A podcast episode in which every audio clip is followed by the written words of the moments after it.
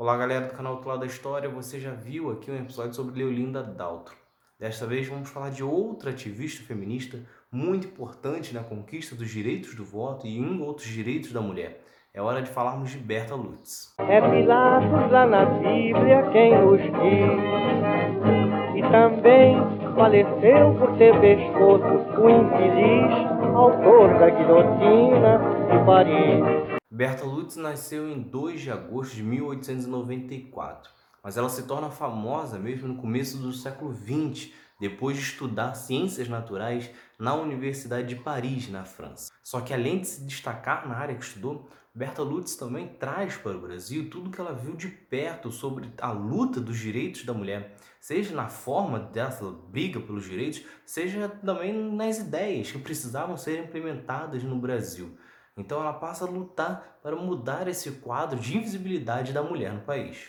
Aqui, especialmente no Rio de Janeiro, ela cria diversas ligas de mulheres que buscavam a inclusão. Ela queria ampliar o debate que até então entendia que a mulher só deveria conhecer o que acontecia dentro da sua própria casa.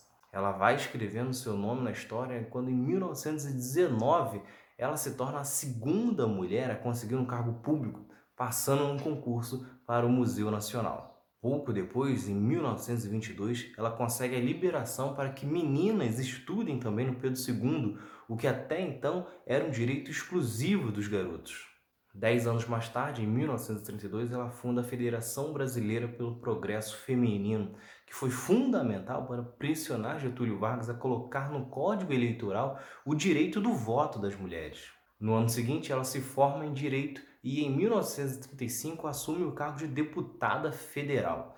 Durante seu mandato de 1935 a 1937, ela luta pela igualdade salarial entre homens e mulheres, o direito às gestantes ter licença maternidade de três meses e também para que tanto os homens quanto as mulheres tenham uma redução na jornada de trabalho que até então era de 13 horas. Depois disso, ela representa o Brasil em diversos congressos e debates. Um desses foi a Conferência de São Francisco, que deu origem à ONU. E mesmo nesta conferência, tendo apenas seis mulheres entre 850 delegados, Alberto Lutz luta e consegue colocar no texto final da ONU que as mulheres e homens deveriam ter direitos iguais. Berta Lutz viveu até os 82 anos, morrendo em 1976, mas deixando uma grande contribuição para a história do Brasil. Então é isso. Se vocês gostaram, ativem as notificações, compartilhem e continuem acompanhando que tem mais outro lado da história por aí. Valeu!